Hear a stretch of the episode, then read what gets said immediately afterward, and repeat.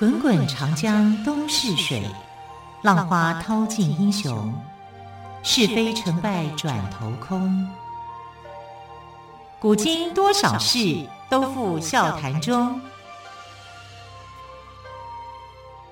陪你说历史，汪培制作主持。欢迎朋友们收听今天的《陪你说历史》节目，我是汪培。同样，再次为朋友们邀请到历史专栏作家于远炫老师来到我们节目当中。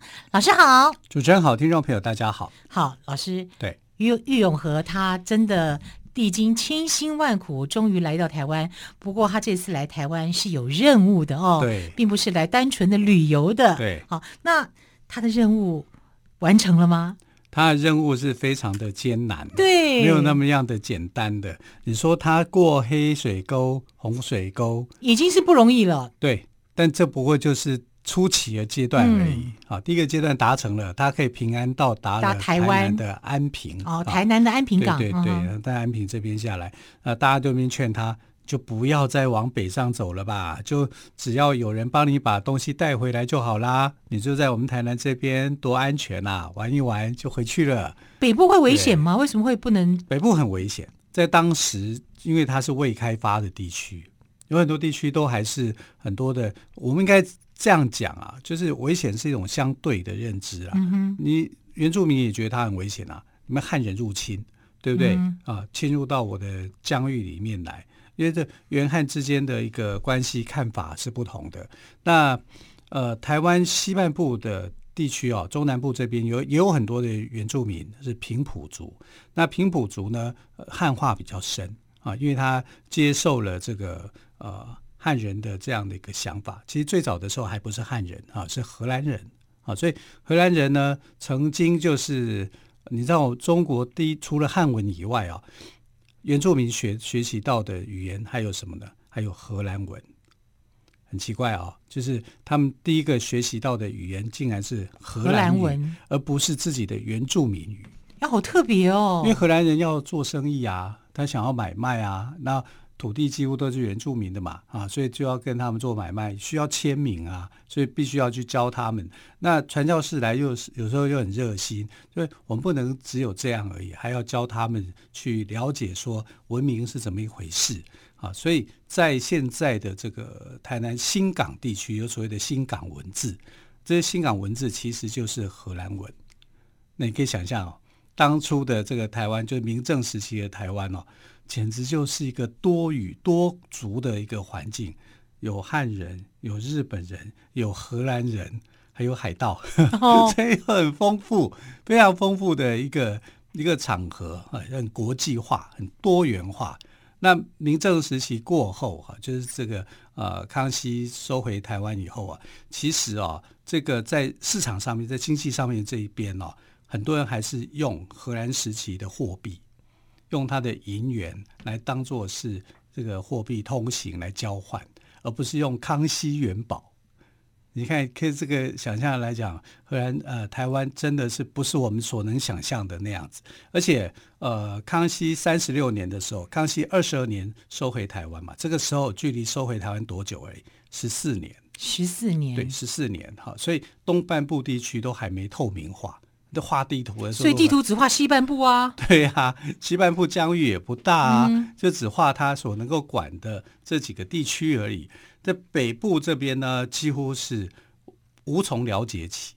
当然也有一些呃会比较友好一点的哈，可是大部分的时间，大家对台湾是非常非常的陌生的啊。所以台湾越往北就越艰难、越艰困、越危险啊。越往中南部。就稍好一点啊，因为这是汉人开发最早的地区，它就比较开发的比较快。所以，但郁永河要去的是在北部啊，在淡水啊，在基隆啊，所以他不可能不去冒险过去的，所以他就拒绝了呃这个台湾府台安平这边的人的一个建议啊，说我不能这样子，因为他任务还是要做啊，我是要完成。嗯，其实他爱玩啊。很想看一看，啊，可是我北部没有去看看，我真的觉得有点遗憾啊。南部就不好意思讲。对，那讲完以后呢，就那你们要怎么去？坐船去呢，还是走路去？以前没高铁哦，没高铁啊，对啊。而且要很久哦。对啊，啊，所以他们就分成两派的意见。哈，一派就说这个要坐船去，坐人力车吗？啊，一个一个坐人力车，坐牛车了。啊，牛车哦，对，人力车都累累死了。对，啊，用接驳的啦。对，但你可能到了一个很颠簸的地区的时候，牛车上不去的时候啊，嗯、也可能会坐这个人力车这样过去。嗯、那你找这个平地的工资吗？不可能的，一定是去找原住民嘛。对，原住民的地势又熟，对，他熟地势，他会比较了解嘛。啊，然后这个分当时就分成两派，那两派一派就是走水路，一一派走陆路啊。那走水路这边，呃，其实他除了王云生以外，还有第另外一个就是呃一个类似像顾问的性质的啊，就是顾夫公嘛，我们。前一次有提到这个人啊，不知道大家有没有印象？有有有。那这个顾夫公呢，他就说，其实走海路比较危险。为什么呢？因为西半部你要搭船上去的时候，你常常会遇到风浪，这风浪是很大的啊。然后呃，你运气好躲过了，运气不好就会被击沉了。嗯哼。啊，然后西半边水火无情啊，就这样子啊。对呀。然后越往西半边这边的礁石就越多。啊，所以船呢，航行在大海当中相对是安全的，因为够深啊，它的浮力它可以承载啊，船在船在海面上的时候呢，是是可以比较安全的。可是，在浅海、近海这地方这地方的时候，出事的时候，你就回不去了，你就会会损害就会很大。所以他就说，如果你要我搭船的话，这个命令我拒绝，我就不去了。啊，我就回去。我我如果要搭船，我就回福建。我就我不要在这里。那如果呢，走陆路，我觉得会相对比较安全一点。啊，但郁永河就想说，有道理，有道理啊。哎，对啊，因为他是这个方面的一个海军事通嘛，啊，或者是说他对航海这方面是有相关知识的嘛，所以郁永河就采取了他的这个说法，他就跟他走陆路，啊，从但是蛮远的，蛮远的。可是另外一个王云生他就走海路，然后呢？平安吗？他就倒霉了。他遇到海 海上危机了吗？他他真的遇上海上危机。那走海路一个优点呐、啊，你要承载的装的东西就很多嘛。多我要陆路很少啊，对啊，我也可以载的多。然后我这个呃，你看要锅子又什么东西的一些装备，我很容易上去嘛。啊，所以王云生就决定要走海路。那这个。呃，玉永和就走陆路，陆路两边不一样，那好吧，分散风险吧，他们就这样子决定了。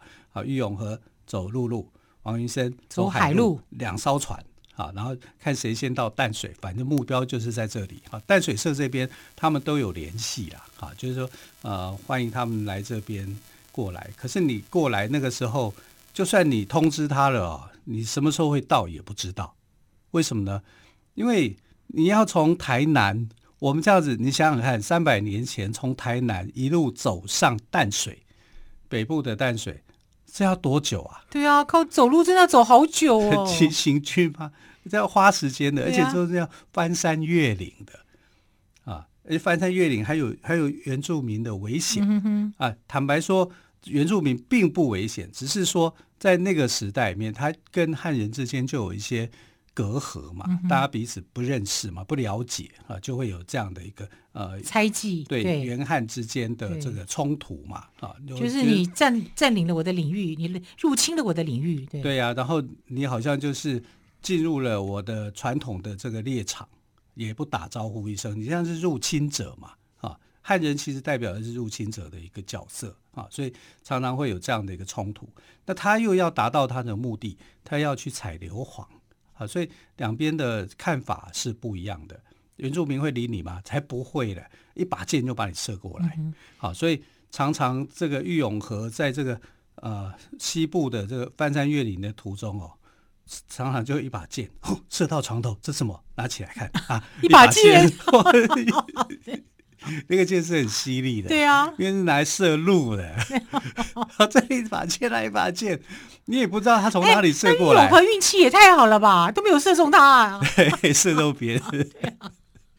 啊，所以他是这样子吓醒，你知道这跟他走陆路的人哦，风险晚上都睡不好，晚上都睡不好。为什么？就算没有原住民啊，他们也睡不着觉。对啊，因为怕随时会有危险啊。你住在荒山野岭，对啊，不安心。有客栈吗？没有啊。对啊，小小动物倒不少。对啊，那找不到人啊，没有几间几家房子屋子，有屋子可以住哈。然后也是鬼哭神嚎，晚上睡觉的时候门一关起来，外面就是那边好像动物园吗？鬼打架一样那样的。好，对，鬼哭神嚎就是这样子。你可以想象，当你一个人或是一群人被困在一个孤岛上面的时候，半夜的那种风声、动物的叫声或凄惨声，你都会把它想象成为是那种好像千军万马来袭一样，嗯、哼哼就是很害怕，非常害怕的。哦，所以玉永和这趟。台湾行也真的是不容易哦。对。那么他还是因为他有任务嘛，对，所以一定要往北上去淡水来处理硫磺方面的事情。不要以为他在游山玩水，一点都不好。虽然他内心很期待，可是他还是要先完成任务，代表他是有责任感的哦。是。好，更多有关于玉永和的故事哦，我们稍后再请于老师来告诉我们。先休息一下喽。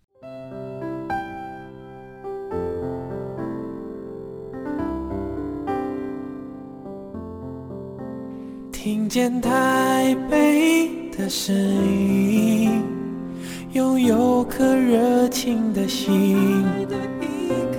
有爱与梦想的电台，台北广播 FM 九三点一。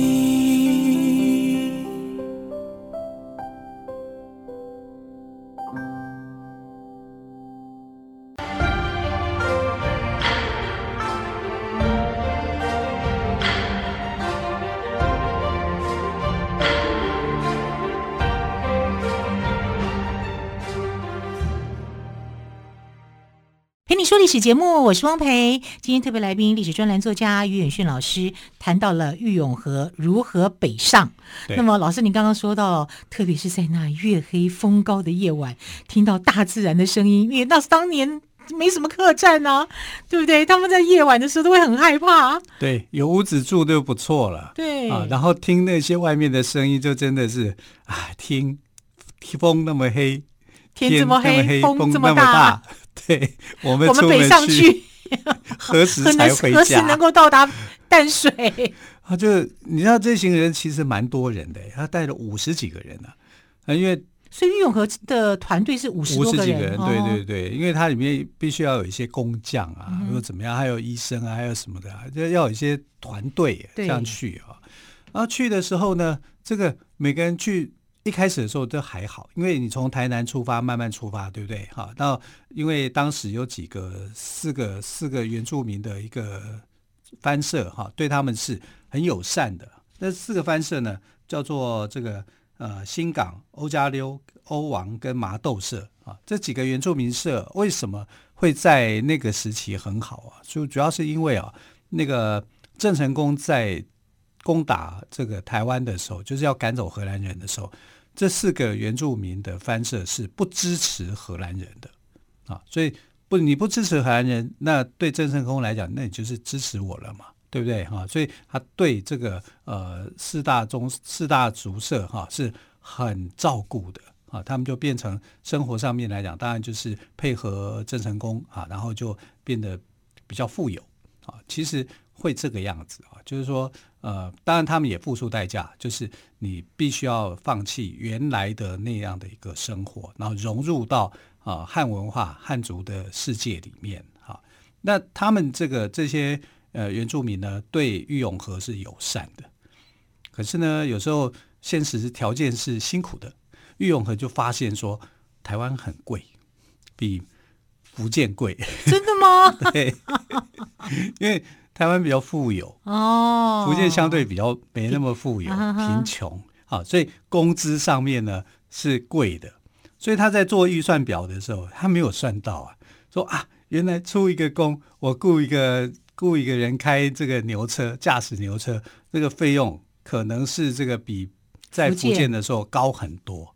所以他的预算上面就会 就会这个出现问题，可是还是不得不顾啊，是啊，还是有需求啊，是啊，所以这就相对变成说，当时的台湾是比福建要来的有钱，来的富裕的哈，所以呃，这个而且原住民啊，也因为说呃，当然原住民分为生番跟熟番嘛，啊，我们现在来讲，我没有不敬的意思，只是说以当时的这个环境来看是这样啊。所谓的熟番就是汉化，那生番就是魏汉化，啊，魏汉化保留保有他们的这个原来原住民的那种生活的方式，对，一个形态，对对对，然后他们的领土的保育性很强，很强，你。你进到他们的领域里面，他会认为你会清醒，这是没有对错的啦。没有对错，对对对对对，所以他就会面临到这样的一个问题。所以他从离开这个麻豆社以后啊，慢慢他就觉得说，哎，原住民的长相好像变了。其实他看到的可能是不同族的，对啊，因为他实际上他的旅游旅程里面啊，我们现在后人统计出来啊，他经过的看到的原住民啊，超过二十二十个族。有这么多族吗？有这么多族，对，对，没错啊，是真的有这么多族。你看，现在原住民也很多族啊。以前我们都认为九族嘛，嗯、后来又十族、十四族，现在十六族这样。但他在玉永和那个时期，将近有三十个族，哇！那看到是非常多的这个就，还连河流都很多。然后发现说，哎，台湾这么多河流，我们在想说，哪有啊？怎么没有见过啊？就是。那个那个时代，三百年前的这个台湾的面貌啊，跟现在是差很大的。哇，那我觉得三百多年前台湾一定，难怪叫福尔摩沙，就一定更美。对，到处都是有梅花鹿，河流又多，没错，简直就 discovery 了，对，就是 discovery 啊，多好啊！所以你说它就秘境探险啊，因为他完全跟他的生活是不一样的。哦，如果没有任务，我就觉得好好的旅游一番也是真的很棒的一件事。而且平地的这些汉人生活过得很好。日子是过得很好的，嗯、所以他他在考察的时候也会看说台湾的历史是怎么一回事啊？当然一定跟郑成功他们有关嘛啊，郑经啊，郑克爽他们这三代人经营台湾也是有影响的。所以后来他就写了一本书啊，叫做呃《伪郑纪略》，伪就是伪虚伪的伪啊，郑郑伪君子的伪，对对对，伪虚伪的伪，因为他一定要这样子讲，嗯、因为这叫政治正确。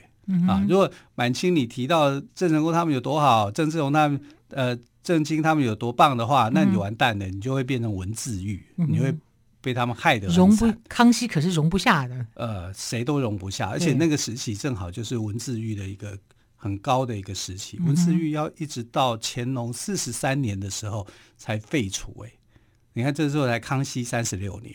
好，所以它是危险性是很高的，你不可以呃政治上面一定要选对边，所以称这个郑经啊郑郑成功的时候，一定要加一个伪政的伪政哈，你们就是这个虚伪的政权，你们是被我们推翻的政权，类似这样子。嗯、但是他来看的时候，他在书里面很巧妙的啊，把台湾人对啊郑成功。郑经他们的一个想法、真实的感受给写进来啊，包括对原住民，他就看到说汉人会欺负原住民的，原住民呃在某些场合里面是被汉人欺负得很惨，他说他就觉得不公平哈，他把这个也写下来，所以他的整个的记游啊是真实度是高的。啊，当然有些地方他可能没有那么样的完善啊，因为他就是来几个月而已嘛。啊，没有整个全面的勘察到整个台湾社会的一个全貌，可是他能够给他这样的一个评价，已经算是那个时期啊很了不起的事情。没错，哈，尤其他在看原住民女生的时候，就觉得啊，越看越可爱，怎么这么美啊？皮肤白皙，要看族，不同的族不一样的肤色。哎，对，真的是这样子。当然，所以他到越往北的时候，他有想觉得说，哎，怎么越往北部走的时候，原住民的面貌样貌都变了，不一样了，比较凶，这样有比较凶吗？这是他他的说法，他自己说法，他自己的说法。他可能看到不同族嘛，好，那原住原住民姑娘也都很美啊。然后当时的这个习性风气哈，就是他们会裸体啊，不是全脱哦，就是裸上半身，然后在那边去去做工啊，去装米啊，干嘛的？好，然后他就觉得这个很自然。他也不觉得说这个涉及猥亵或干嘛，他觉得他们非常的自然，他是能够融入的啊。所以郁永和我说真的呀，你到底在想什么？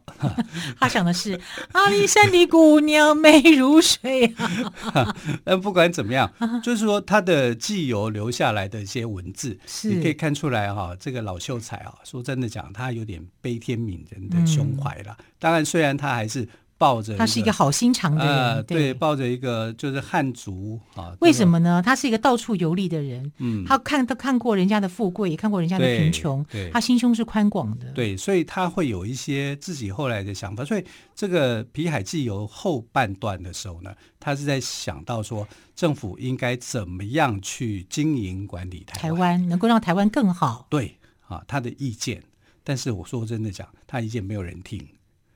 你不过就是一个秀才嘛，对，对不对？连举人都不是。康熙面前的大官太多了，太多了嘛，官员太多了。然后福建出来的官员一个比一个厉害，嗯、你算什么啊？所以他的这个没有被采纳，没有被采纳，根本不会被听到啊！就是他个人的一个感情的一个抒发写下来而已。我们后人看到，他只要知道说有一个那么有远见的人。那么爱冒险的人，嗯、那么负责任的人，在这么早就看出台湾的美好。对，虽然你也可以挑出他很多的问题来，嗯、啊，不不是那么完备，时代不一样啊，是好的。对，对，好，那他继续往北走的时候，他心里头就有这种感触啊，就那往北走的人啊，因为喜欢旅游的人，他就会想说，因为他的旅游的那个点啊，他一定是沿着沿海走。虽然他不坐船，他一定沿着海走嘛，沿沿海，然后原住民一定会告诉你哪一个地方是安全的，他不会带你到深山野岭啊，到人家深山野岭，你可能会被出草了。对啊，对，但是他一直有个想法，我就想要看看那山上有什么。他真是好奇宝宝哎，对啊，对，他们还有冒险因子，我觉得他的协议里面是他们有一次就是出彰化，彰化那时候叫做半县。嗯啊，就是县一半半县，半彰化的旧称叫半半县。他说半县那时候靠山嘛，他就觉得我一定要去山上看一看有什么样的风景，这样不就是白来了嘛，对不对？啊，他就真的就脱队，然后就跑跑跑跑跑上山，跑到山山上以后呢，还好他没有被原住民给射杀，但他他吓得又跑回来，为什么？因为他听到这个树上有一个。老人家在咳嗽，他就在想说：这附近怎么会有老人家在咳嗽？这谁呀？半天找不到人，怎么会有咳嗽声？哦，鸡皮疙瘩都起出来了。对，然后他抬头一看，其实看到的是什么？是猴子哦，台湾猕猴哦。那比那猕猴那时候我看到两只，一只在树顶上面，然后另外一只呢旁边有一个有一个这个老猴子，老猴在瞪着那那个猴子。啊，老猴子在瞪着另外一只猴子，对对对，然后发出咳嗽声，那、uh huh. 咳嗽声像老人家，然后他吓得往下一跑，哎，一条五尺长的蛇在吐着蛇信在对着他，好可怕，啊！对呀，啊。你碰到蛇，你不知道怎么逃啊？对啊，对蛇你怎么跑得比你快？他就很紧张。哎呦，山上原来这么危险，没有，都是这些。早早就不上来了。对，他就赶快就吓跑了，吓跑回去。那他的这些同伴就更更可怜了，会对着对着他，哈，就想说老板，好，或者说师爷有鬼，结果一看是什么鬼火啦。啊，鬼火是灵火嘛，一个现象，不用怕，不用怕，不用怕，继续睡。他只能安慰大家继续睡觉。其实自己也很紧张的。对对对。哇，这个故事实在是太精彩了哦！好，时间的关系，非常谢谢岳轩老师今天跟我们说玉永河的探险哦。那么更多精彩的故事，老师明天再告诉我们。老师谢谢喽，谢谢。亲爱的朋友，我们明天再会，拜拜。